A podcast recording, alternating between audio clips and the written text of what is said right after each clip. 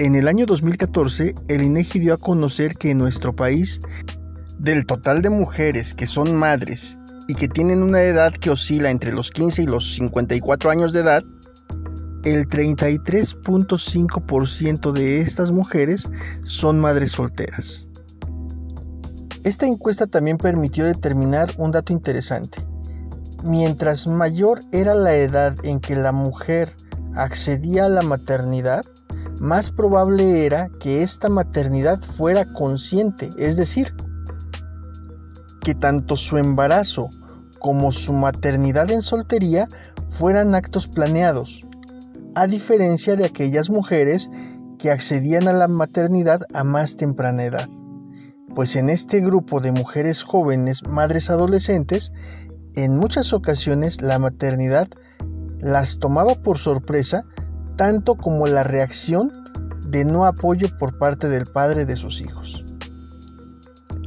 Sin embargo, esta regla también tiene sus excepciones pues también tenemos el caso de muchas mujeres que aún siendo mayores de edad, teniendo una profesión e incluso una vida económica, podríamos llamarle hasta cierto punto resuelta, es decir, tienen un ingreso económico, tienen un trabajo e incluso una relación de pareja relativamente estable en la cual ponen su confianza y al final esta es defraudada de manera que si el embarazo no las toma por sorpresa, sí las toma por sorpresa la actitud del padre al decidir poner tierra de por medio. Sí, valientes los jóvenes. Tanto en consulta particular como en comentarios con ciertos conocidos, allegados, familiares, veo que esta situación resulta algo frecuente. Y lamentablemente en esos casos el golpe de la maternidad en soltería resulta devastador para las mujeres, porque además de que tenían la confianza depositada en una pareja estable, al nacer su hijo, sobreviene lo que se conoce como depresión posparto. Y entonces vemos que comienzan el ejercicio de su maternidad en un doble riesgo. Bienvenida a tu podcast Frecuencia Emocional, episodio número 19.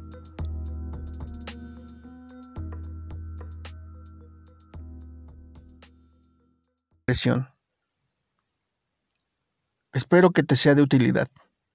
Comenzamos.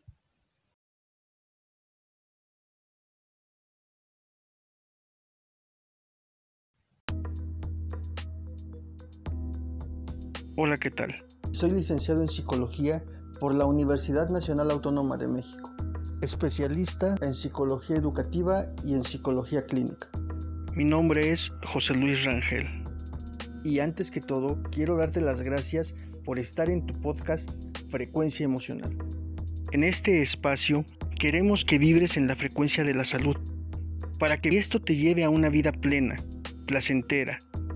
Por ello, el contenido de nuestro podcast te ayudará a superar las dificultades del día a día, a sentirte mejor contigo mismo mientras te vas conociendo más y más y desarrollarás recursos internos que te ayudarán a superar situaciones conflictivas en tu día a día.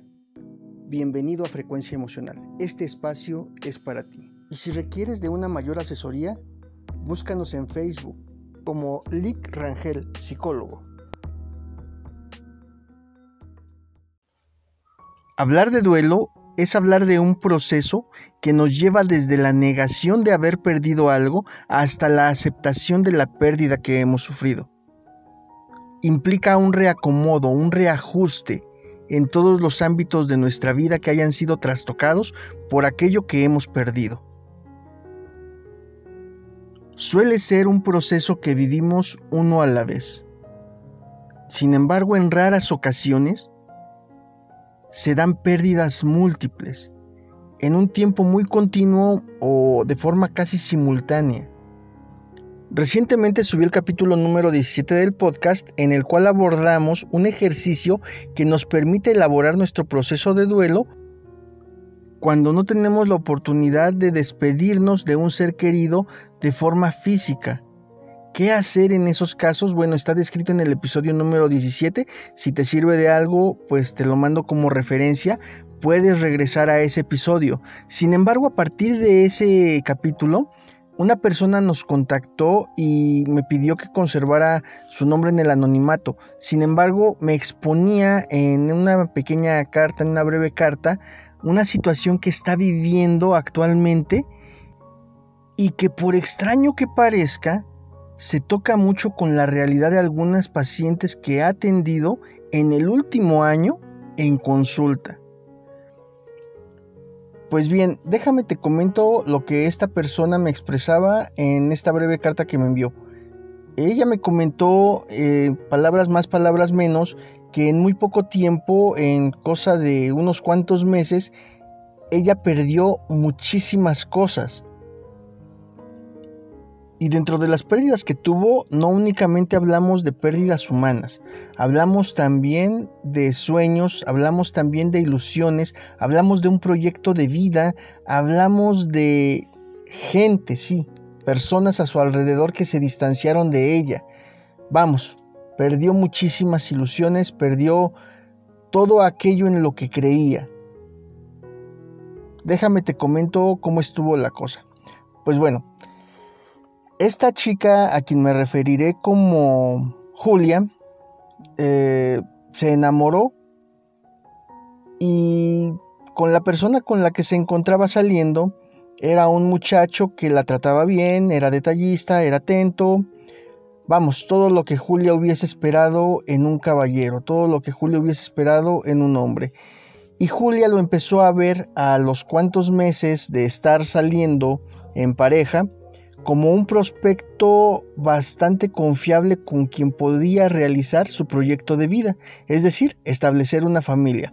Julia creció pensando que un día quería conformar una familia, tener a su lado un hombre que la respaldara, un hombre que la apoyara, un hombre con el cual caminar hombro a hombro y ser un apoyo mutuo. Y vamos, consideró que Santiago, vamos a ponerle Santiago, eh, cumplía con esos requisitos. Santiago tenía sueños, ambiciones, proyectos que a ella le gustaban, por eso se enamoró de él y lo vio como ese proyecto o como ese prospecto con quien podía realizar ese proyecto de vida. Cuando ella se lo planteó a él o cuando en alguna plática lo pudieron analizar entre ambos, pues coincidieron los dos en que efectivamente les gustaría hacer, formar una familia. Santiago le pidió a ella, pues primero antes de dar un siguiente paso, antes de casarse, probablemente vivir en unión libre, para poder probar y poder checar, pues si realmente iban a poder convivir sanamente como lo habían estado haciendo hasta ese momento, y pues a Julia no le pareció algo alarmante, a ella le parecía algo pues que ya hasta cierto punto creo que les pasa a muchas parejas, consideran que es lo, lógico, el paso previo quizás, ¿no? Así lo vio ella, no lo vio mal, ambos tenían un trabajo, ambos ya eran adultos responsables con sus respectivas carreras, ambos eran solventes económicamente y pues bueno, vivían en, en casas por separado, le pareció que el hecho de poder compartir eh, su, su casa les permitía también ahorrar un poco más porque se ahorraban una renta prácticamente. Y de hecho pues ella pues se sentía cómoda con esa propuesta, le parecía bastante bien, no le vio algo negativo. Eh, el asunto está en que conforme se fue dando esta convivencia, pues evidentemente en un inicio utilizaban a lo mejor algunos métodos anticonceptivos y parecía que se estaban cuidando. Pero llega un punto en el cual la pareja pues se confía, dan por entendido que al ser exclusivos el uno del otro no tendrían por qué desconfiar y comienzan a fallar con los métodos anticonceptivos y no pasa nada las primeras veces. Pero llega un momento en el cual pues el método anticonceptivo a lo mejor les falla, porque pues además no estaban tomando las precauciones debidas, porque además no eran los métodos anticonceptivos más confiables, y bueno, los lleva pues prácticamente a, a lo que es pues lo lógico en esta clase de casos. Un embarazo, un embarazo no deseado, un embarazo no planeado. Ya desde ahí ella comienza a perder, porque comienza a perder pues ciertos proyectos, ciertas ideas. Empieza a entrar en conflicto con toda la educación que recibió en casa y pues definitivamente ella abortar no quiere, ¿no? Para Santiago, que tuvo una educación quizás un poco más relajada, pues, se le hizo fácil proponérselo, él no estaba dispuesto en aquel momento a la paternidad, se lo dice, se lo propone, le propone que pues probablemente tengan un aborto, a situación a la que Julia no, no accede. Y pues bueno, el suceso viene a ser un parteaguas en su vida. Viene a plantear muchísimos cambios y viene a sacar, pues ahora sí que quizás lo peor de Santiago, quizás lo peor de, de ella también ella comienza a angustiarse, a preocuparse por la respuesta que tiene de parte de su pareja y pues esta pareja no parece entender las preocupaciones que, ella tiene, no parece aceptar tampoco la ideología de ella y la brecha cada vez se hace un poco más ancha, cada vez se abre más. Se plantea una división entre los dos y lejos de que este pequeño los viniera a unir, los vino a desunir. Al darse pues más continuamente las peleas entre los dos, eh, Julia opta por plantearle a Santiago la posibilidad de una separación, pensando que él recapacitaría, pensando que al verla determinada, resuelta, él iba a darse cuenta de que estaba perdiendo a la mujer de su vida y estaba perdiendo también a un hijo. Sin embargo, Santiago toma esta opción como una tabla de salvación y le toma la palabra, se va y la deja, la deja sola con el paquete. Para este momento, Julia ya había perdido también el apoyo de sus padres, pues los padres de ella no aprobaban precisamente el que la relación con este chico se diera de, de la forma en cómo se dio. Ellos hubieran preferido una relación un tanto más formal, aun cuando su hija ya era mayor de edad, ya era un adulto funcional, económicamente solvente, ellos querían pues que su hija pasara por una unión libre previa al matrimonio. Para ellos, pues ya la relación con Santiago ya era pues algo prolongada, según, según me relata en la carta, porque pues ya, ya Santiago ya entraba a su casa, ya Santiago ya conocía a sus padres, ya era una persona que los frecuentaba y pues también para ellos por el tiempo que llevaban, pues se les hacía normal que quizás el paso lógico fuese la boda. Y eso era lo que ellos querían en cuanto ella les dice que van a vivir juntos, pues prácticamente pierde el apoyo de sus padres. En cuanto ella les comunica su embarazo, sus padres están aún más molestos y pues ya no se diga. Cuando ella les informa que Santiago y ella terminan su relación, los padres todavía se enojan aún más. Y lejos de apoyarla o de cerrar filas y darle la contención emocional que ella necesitaba en ese momento, lo que hacen es pues el ya clásico te lo dije. Le aplican el ya clásico te lo dije.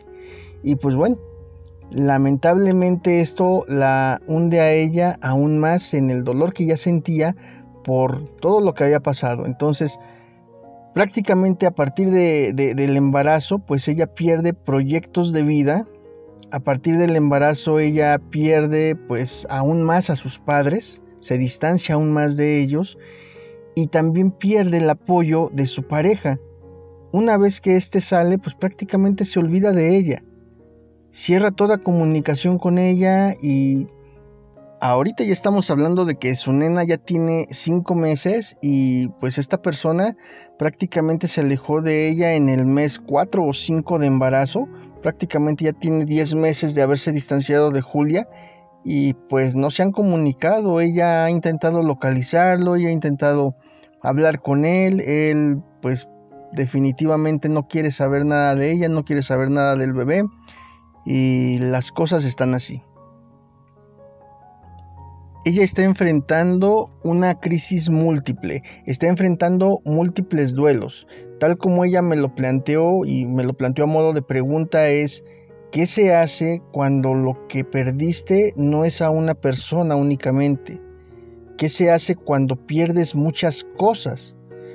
pierdes personas, porque pierdes familia, porque pierdes amigos, porque pierdes tu estabilidad emocional, tu proyecto de vida, tu ideal que ya habías construido de familia y bueno, además de eso, pues sientes que pierdes incluso hasta tu físico, porque ella lo que decía es, ahora entiendo también esta situación de la depresión postparto, pues ahora me siento triste porque la gente que viene a verme de mi familia viene más a ver a mi hija que a verme a mí y me lo dicen tal cual, son muy duros.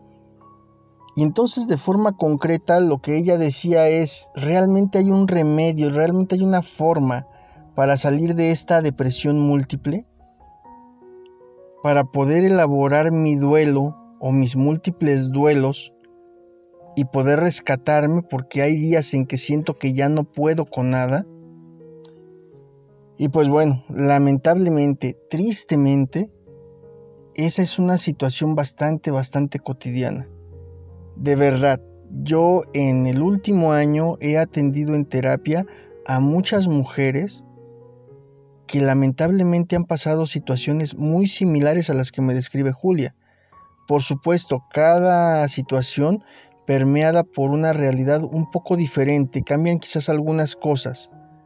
La edad de la persona, su solvencia, el apoyo de la familia, la respuesta que le dan sus padres, pero a final de cuentas la realidad creo yo es la misma.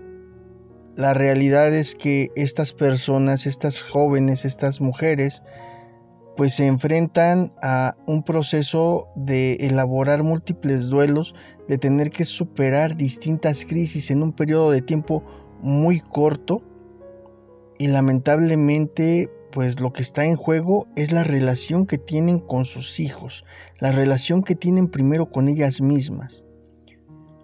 Más allá de que ahorita yo voy a dejar algunas pequeñas pautas aquí en este podcast, que pues he visto que algunas de mis pacientes les han funcionado, les soy honesto, mm, la terapia no es infalible. No a todos nos sirve de la misma forma el trabajo terapéutico Hace falta mucha fuerza de voluntad, yo lo sé. Pero agradecería muchísimo también si aquellas mujeres que ya han atravesado por situaciones similares y han salido adelante de ellas, fueran tan amables de dejarme una carta o un comentario en cualquiera de nuestras redes sociales para que aquellas mujeres que están atravesando ahorita por una problemática de este tipo y que sienten que no pueden ver por dónde vaya a salir la luz, pues se llenan de la energía que necesitan para enfrentar estas crisis múltiples que deben estar sufriendo. Yo estoy seguro que les va a servir muchísimo el comentario de una mujer que ya atravesó por su mismo camino.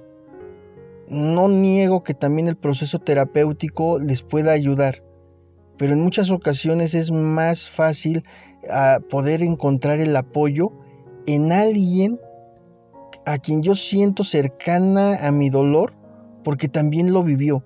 Y pues definitivamente en este caso pues el mejor no es un terapeuta varón. En ese aspecto pues sí reconozco también mis limitaciones. Yo puedo darte algunas recomendaciones, Julia. Yo espero que tú escuches este podcast. Bueno, no sé que no te llamas Julia, pero seguramente te identificas con lo que estoy diciendo. Sabes que me estoy refiriendo a ti desde acá todo mi apoyo para ti y créeme, ¿eh? he visto a muchas mujeres sobreponerse a eso y más. Tú no sabes la fuerza que tienen ustedes como mujeres. Tú no sabes la cantidad de sufrimiento que son capaces ustedes no de tolerar, porque yo no, no me gusta esa palabra, no me gusta el hecho de pensar en las mujeres como un ser que es capaz de aguantar mucho, no pero sí las veo que resisten mucho el sufrimiento, que tienen esa fuerza espiritual, esa fuerza interna, que su alma es mucho más fuerte que la de muchos de nosotros como varones, y las he visto sobreponerse. A lo que voy es a eso. Finalmente soportan estoicamente el sufrimiento, soportan muchas cosas para que al final se cree una mejor versión de ustedes. Entonces créeme, lo que estás viviendo ahorita, yo sé que en algún momento de tu vida lo vas a recordar ya sin el dolor, ya sin el enojo, ya sin la sensación de que no puedes superarlo.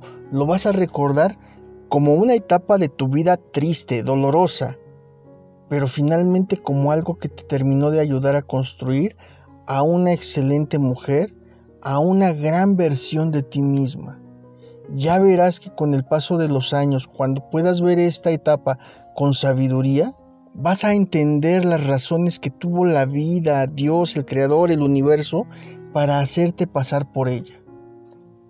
Ahorita yo sé que no ves tú por dónde pueda llegar esa solución, por dónde puedas tú salir, pero es un hecho que lo vas a lograr.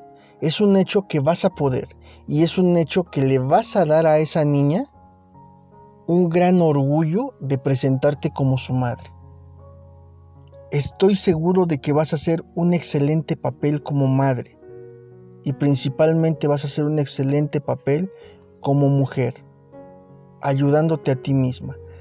Gracias por confiar en tu servidor para exponer este caso. Gracias por confiar en mí para transmitirme lo que estás sintiendo y pues espero yo que lo que aquí te aconsejo te sea de utilidad. Con toda confianza, en caso de que requieras más apoyo, puedes buscarme en cualquiera de las redes sociales que tenemos habilitadas. Sabes que estoy principalmente en Facebook, que fue a través de donde me contactaste. Y con todo gusto, si hay algo más que podamos hacer por ti, lo haremos. Si quieres que le dé seguimiento al ejercicio que aquí te voy a poner, con toda confianza recurre y yo pues haré lo posible por atender esa situación a la brevedad. Bueno, este podcast no es únicamente para Julia. Discúlpenme si en un momento pues le hablé directamente a ella. Sin embargo, pues es para todas aquellas mujeres que estén pasando por una situación similar a la que vive ella y pues si se sienten identificadas con esa problemática y consideran que el ejercicio que aquí les voy a dejar les sirve, háganlo, realícenlo. Pero antes de pasar a este ejercicio que será breve, quisiera por favor pedirles, como ya lo había hecho a todas las personas, que puedan dejarles algún consejo a las chicas que están viviendo una situación similar a la de Julia, por favor déjenlo en nuestras redes sociales. Me encuentran en Facebook como Lick Rangel Psicólogo o en la página también de Facebook de Aidumi Kids. También si gustan pueden contactarnos a través de nuestra página web www.frecuenciaemocional.com. Ahí tenemos un apartado en el cual ustedes nos pueden enviar un correo mismo que estaré revisando y pues en cierta forma haciéndoselo llegar a esta persona que nos ha contactado. También si gustan dejarlo en el comentario, eh, como comentario en nuestra página de Facebook para que pues cualquiera que pueda llegar ahí lo, lo pueda leer, pues va a ser bien recibido. De antemano muchas gracias por el apoyo, de antemano muchas gracias por la confianza y por la escucha que nos están brindando. Muy bien, pues el ejercicio que vamos a realizar el día de hoy no es un ejercicio de visualización. Ustedes pues ya, ya han venido dándole seguimiento a algunos de ustedes a, nuestra, a nuestros podcasts. Ya se habrán dado cuenta que a mí me gusta mucho la visualización como, como método, como técnica para apoyar a las personas en los procesos terapéuticos que viven, en algunos de ellos. Y pues bueno, en esta ocasión no es el caso. En esta ocasión vamos a hacer un ejercicio por escrito. La idea es que tenemos que poner en orden nuestras emociones. Si es verdad que estás viviendo o que están viviendo muchas personas múltiples duelos o duelos de forma simultánea. Sin embargo, es bien importante que aprendamos a reconocer las emociones. ¿A qué le corresponde determinado dolor? ¿A qué le corresponde determinada tristeza? Por qué suceso también vale la pena entristecerse y por qué suceso no vale la pena entristecerse. En este caso, pues bueno, lo que quiero que hagamos es que tengamos papel y lápiz a la mano para poder hacer un escrutinio de qué es lo que estamos viviendo, cuántos duelos simultáneos estamos viviendo. En el caso concreto de Julia, por ejemplo, ella fue muy específica en las cosas que perdió yo te pediría que así como ella realizó una lista, la realices tú. Realices todo aquello que has perdido a lo mejor en los últimos 5 o 6 meses y, y te des a la tarea de ponerlas en orden, es decir, en un orden cronológico. Para ello te vas a concentrar en las cosas que has perdido en los últimos meses y que consideres que no los has superado. Una vez hecha esa lista, lo que quiero que hagas es que pongas una escala y en esa escala tú midas la intensidad de dolor o de tristeza que te producen cada una de estas pérdidas. Yo sé que muchas de ellas se ven muy grandes, pero lo que necesitamos es que aprendas a aislarlas, es decir, que las revises por separado. Sí, ya sé, lo que estás viviendo te llega todo junto, te llega revuelto, las emociones están encontradas, son una vorágine que se está abalanzando sobre ti y pues bueno, probablemente no alcances a distinguir dónde empieza un dolor y dónde termina el otro, pero sí te voy a pedir que hagas lo posible por aislarlos. Tómate el tiempo que te sea necesario. Ahorita quiero que escuches el podcast completo y ya posteriormente te des a la tarea de hacer una revisión minuciosa de este ejercicio. Para ello sabes que puedes regresar a este episodio las veces que sean necesarias hasta que tú puedas decir ya ya logré trabajar tal y como, como vienen las indicaciones del, del audio, ¿no? Bueno, te decía yo, vas a aislar cada una de esas pérdidas y les vas a asignar un valor. No todo nos duele de la misma forma o con la misma intensidad, pero cuando piensas en una pérdida en concreto, ¿qué tanto te duele? No que otras cosas están implicadas, sino qué tanto te duele en una escala del 1 al 10, siendo 1 un dolor mínimo y siendo 10 el tope del dolor, algo pues a lo mejor irresistible, algo que, que te lleva a estar llorando por días, ¿no?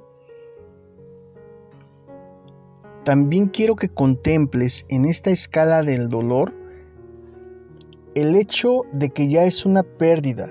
Lo que no quiero que hagas es guardar falsas esperanzas, porque eso es lo peor que puedes hacer.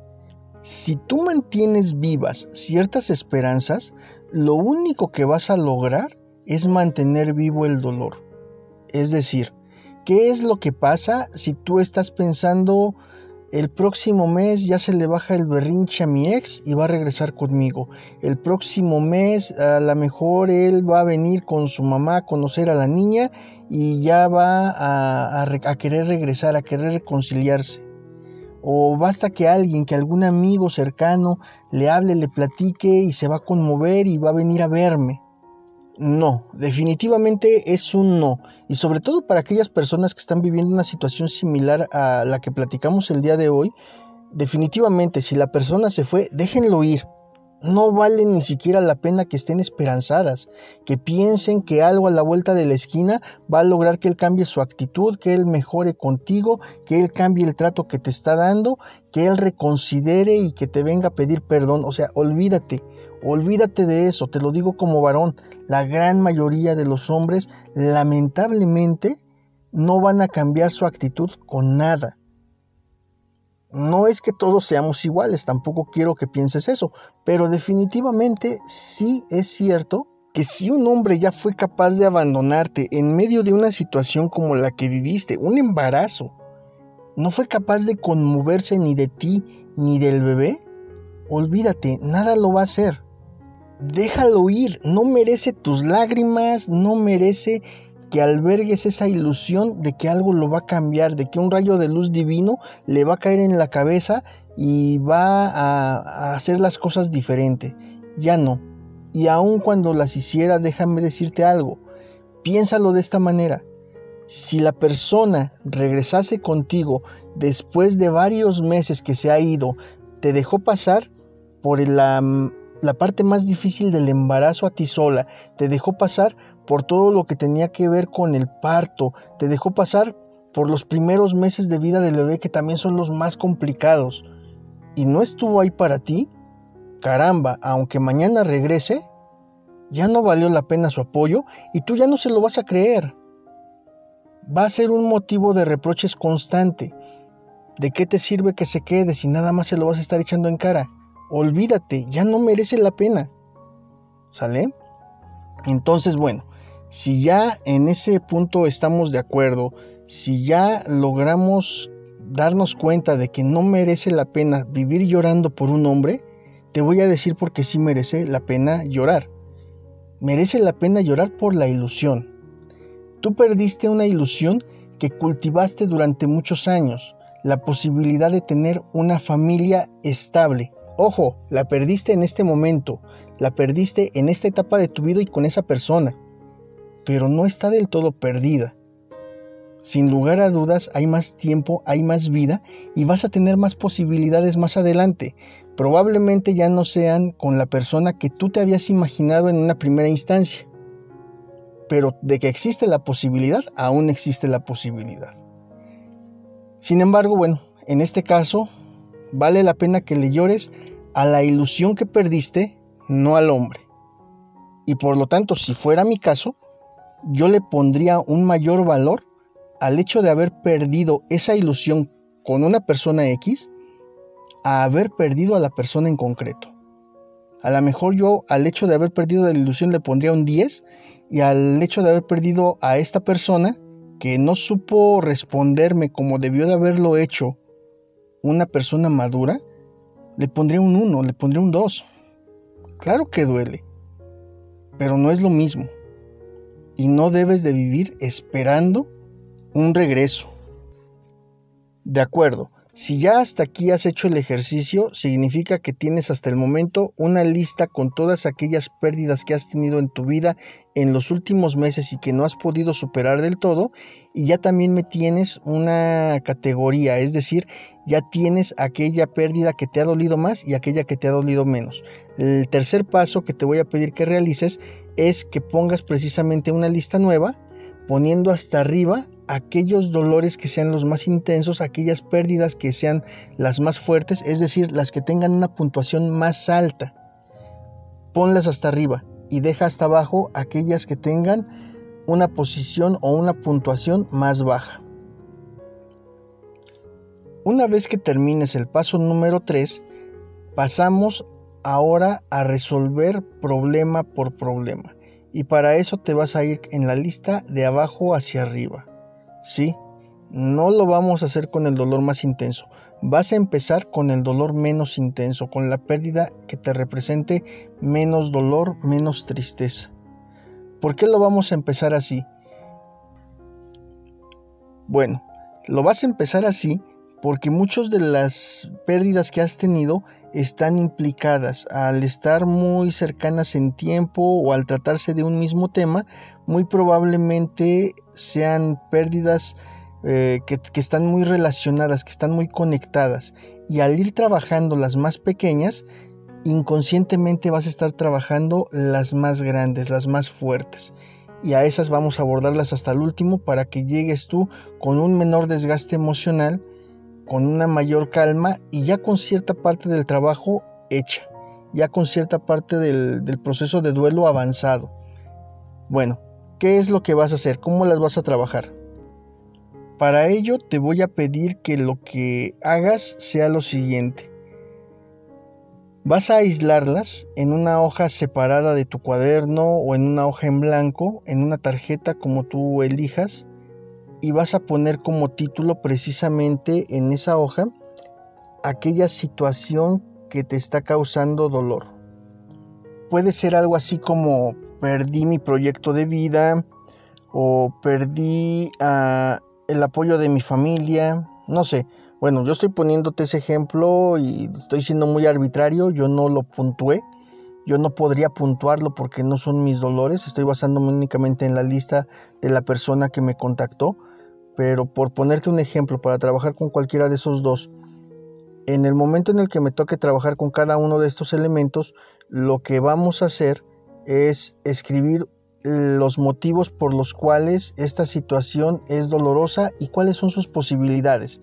Es decir, cada vez que perdemos algo, cada vez que perdemos, mm, y si es algo, en este caso no es a alguien, las personas no se no se sustituye, no se reemplazan. Pero en este caso, cuando perdemos algo, generalmente ese algo deja espacio para nuevas cosas. Es decir, si yo perdí la posibilidad de realizar mi proyecto de vida, pues va a tener que salir un plan B, un plan C e incluso un plan D. Pero el hecho de que haya quedado ese espacio me permite hacer reformulaciones en ese proyecto, me permite el ampliar mi horizonte o el explorar áreas que ni siquiera había podido explorar, me permite ver nuevos modelos de vida, ¿sí me doy a entender? Entonces, bueno, el hecho de que haya quedado eso a un lado, ese proyecto que yo tenía inicial, no significa que ya no haya un proyecto de vida o que ya no deba de haber un proyecto de vida. Simple y sencillamente me, da el espacio para hacer algo nuevo, para hacer algo diferente. Entonces, es esto lo que yo quiero que tú analices. Puede que haya sido una pérdida, pero es una pérdida constructiva. Quiero que lo veas así y quiero que me indiques cuáles son esas posibilidades. Entonces, bueno, aquí en esta hoja me vas a diseñar el plan B, el plan C y el plan D. ¿Sale? ¿Qué es lo que sigue para ti? Y te vas a dar cuenta de que no todo está perdido de que hay muchas cosas muy buenas por delante. Y quiero que las visualices, ¿eh? eso sí quiero que las veas. Si el caso es que tenemos que atender el hecho de que perdí el apoyo de mi familia, bueno, te voy a recordar algo que seguramente tu familia también te debió de haber dicho a ti cuando eras pequeña. Las amistades van y vienen, pero la familia siempre está. Probablemente ahorita estén disgustados probablemente ahorita se sientan indignados, probablemente no tengan la posibilidad de ver de qué forma te están afectando a ti, pero sin lugar a dudas va a llegar un momento en el cual se van a doblegar, en el cual van a cambiar su actitud hacia ti y solamente es cuestión de tiempo. Entonces ahí también, cuando tú hagas ese análisis, quiero que veas eso, quiero que veas el hecho de que te puedes divorciar de un marido, pero de tu mamá no te puedes divorciar jamás. Te puedes divorciar de alguien con quien te cases, pero no puedes divorciarte de tu padre, de tus hermanos. O sea, eso no existe. Y va a llegar el punto en el cual ellos reconsideren lo que están haciendo, lo que están viviendo, y vuelvan a tener esa cercanía contigo. Entonces también quiero que esto lo vayas analizando punto por punto. Si ya hasta aquí ya me expliqué, bueno, eso es lo que tendríamos que hacer con cada una de aquellas situaciones que hemos perdido en nuestra vida para ir superando, para ir asimilándolas. El hecho de superar una pérdida implica el poder aceptarla. Y para que la puedas aceptar necesitas justamente eso, asimilarla en ti. Hacer que quepa en tu esquema de vida esta pérdida, este vacío y darte cuenta qué es lo que va a llenar ese vacío. Bueno, de esta forma vamos a ir escalando en la lista hacia las primeras posiciones. Yo espero que este ejercicio te ayude para poder liberarte de aquellas situaciones menos conflictuantes, para poder superar y asimilar esas pérdidas que has ido teniendo y, de alguna manera el que te reposicionen a ti. Yo creo que es importante eso, el hecho de que te des cuenta que con este análisis que sí va más hacia el plano de lo mental que hacia el plano de lo sentimental, pues te vas a dar esa oportunidad de explorar nuevas posibilidades para ti y eso te va a permitir llenarte de una energía renovada, te va a permitir sanarte emocionalmente. Tú aparentemente perdiste, pero sin lugar a dudas te voy a decir algo, la vida es más sabia que tú o que yo.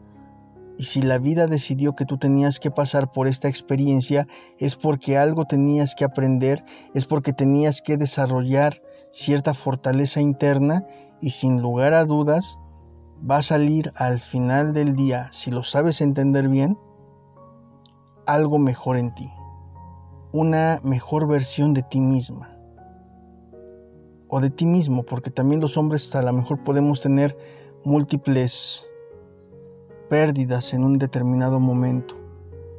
Pero bueno, ahorita el tema sí está un poquito más enfocado, enfocado para las mujeres por la cuestión de aquello que consultaban. Pues bueno, ese es el ejercicio que te dejo el día de hoy. Yo espero que te sirva, que te sea de utilidad y sobre todo que te ayude a aminorar esta carga emocional que tienes. De verdad, estoy seguro de que vas a salir adelante, quien quiera que seas. Estoy seguro de que no hay mujer en este mundo que no pueda con los problemas que se le presentan. Los hombres también podemos. Lamentablemente tenemos un poquito menos de, fortaleza emocional. En ese aspecto sí, sí lo he visto así en la propia práctica profesional que llevo, pero no significa que no podamos. Sin embargo, bueno, como mujeres que han vivido este tipo de situaciones, estoy seguro de que van a poder sobreponerse. Y el último consejo que les daría a todas aquellas que no están pasando por una situación similar es mucho ojo, cuídense mucho, realmente valoren la situación que viven con las personas con las que están y, manténganse muy atentas, porque nadie está exenta de vivir una situación como esta, lamentablemente hay muchas personas, muchos varones allá afuera que todavía creen que pueden utilizar a las mujeres y desecharlas. Y eso no está bien. Ojalá cambiemos esa cultura, ojalá podamos entre todos pues hacer un cambio en nuestra sociedad. Para ello se requiere de una mayor educación, para ello se requiere de buenos principios y valores insertados desde la familia, desde las escuelas y desde la sociedad. Y lo primero que tenemos que hacer es valorarnos a nosotros mismos. Ahorita me gustaría dirigirme principalmente a las mujeres y quiero cerrar este podcast con una frase que una vez le escuché decir a una amiga, a otra amiga, que justamente pues la andaba pasando mal por un chavo que no la supo valorar y bueno, en aquella ocasión lo que le dijo es algo que yo quiero compartirles a ustedes. Lo creo, creo que se aplica a todas todas las mujeres y, le dijo palabras más, palabras menos, mujer, tú vales mucho, no andes valiendo con cualquier hijo de vecina. Y pues bueno, con esa reflexión las dejo. Yo espero que de verdad ustedes se valoren a ese grado, al grado de no andar valiendo con cualquier persona. Cuídense mucho, respétense mucho, manténganse en una buena frecuencia emocional y nos escuchamos en el próximo podcast.